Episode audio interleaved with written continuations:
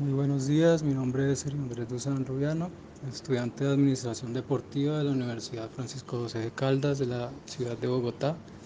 Este podcast es sobre política pública, el deporte, la recreación y la educación física para el municipio de Neiva, ubicado en el departamento del Huila, al sur de Colombia.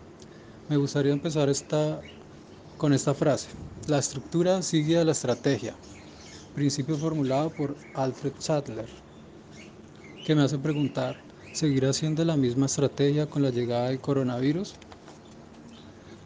Mm, en este acuerdo por medio del cual se crea la política pública fue publicado, valga la redundancia, el 6 de julio del 2018.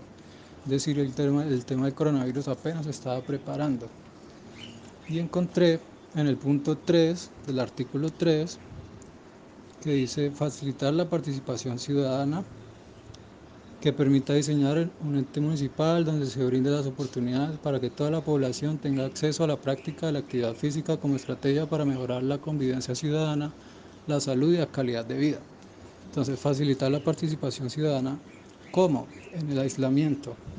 ¿Cómo podemos mejorar la calidad de vida en el aislamiento? También el punto 7 del mismo artículo 3 encontré elaborar proyectos que permitan la masificación de la actividad física y la ejecución de estudios con altos niveles de cientificidad para el deporte asociado al municipio de Neiva. O sea, porque hablamos de masificación si, si está prohibida la masificación, elaborar proyectos que permitan la masificación. O sea, estamos perdiendo el tiempo o quizá sea bueno, pero en otra instancia en un futuro. También en el, punto 12 del artículo 3, construir, mantener y adecuar escenarios deportivos para la masificación y cualificación del deporte comunitario y de altos logros. ¿Por qué vamos a adecuar escenarios deportivos para la masificación cuando en ese momento es lo contrario? Es más de bioseguridad y medidas que aporten al mejoramiento de la calidad de vida de las personas. Mm, también. En la estrategia número 2 del parágrafo 1 del artículo 7 dice desarrollar los juegos del deporte educativo. Y las acciones de este son promover el desarrollo de los juegos al interior de las instituciones educativas.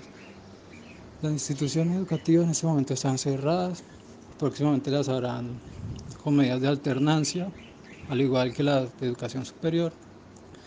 Entonces desarrollar los juegos del sector educativo mediante TICs. También, a lo último, en el, en el artículo 28, encontré sobre la ceremonia.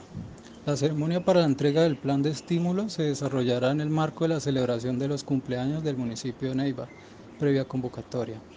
Entonces, ¿por qué, hay que esperar cuando hay crisis para darle esta ceremonia a los deportistas? Entonces, con eso concluimos este podcast. Espero sirva algo de real, retroalimentación para un futuro más estratégico.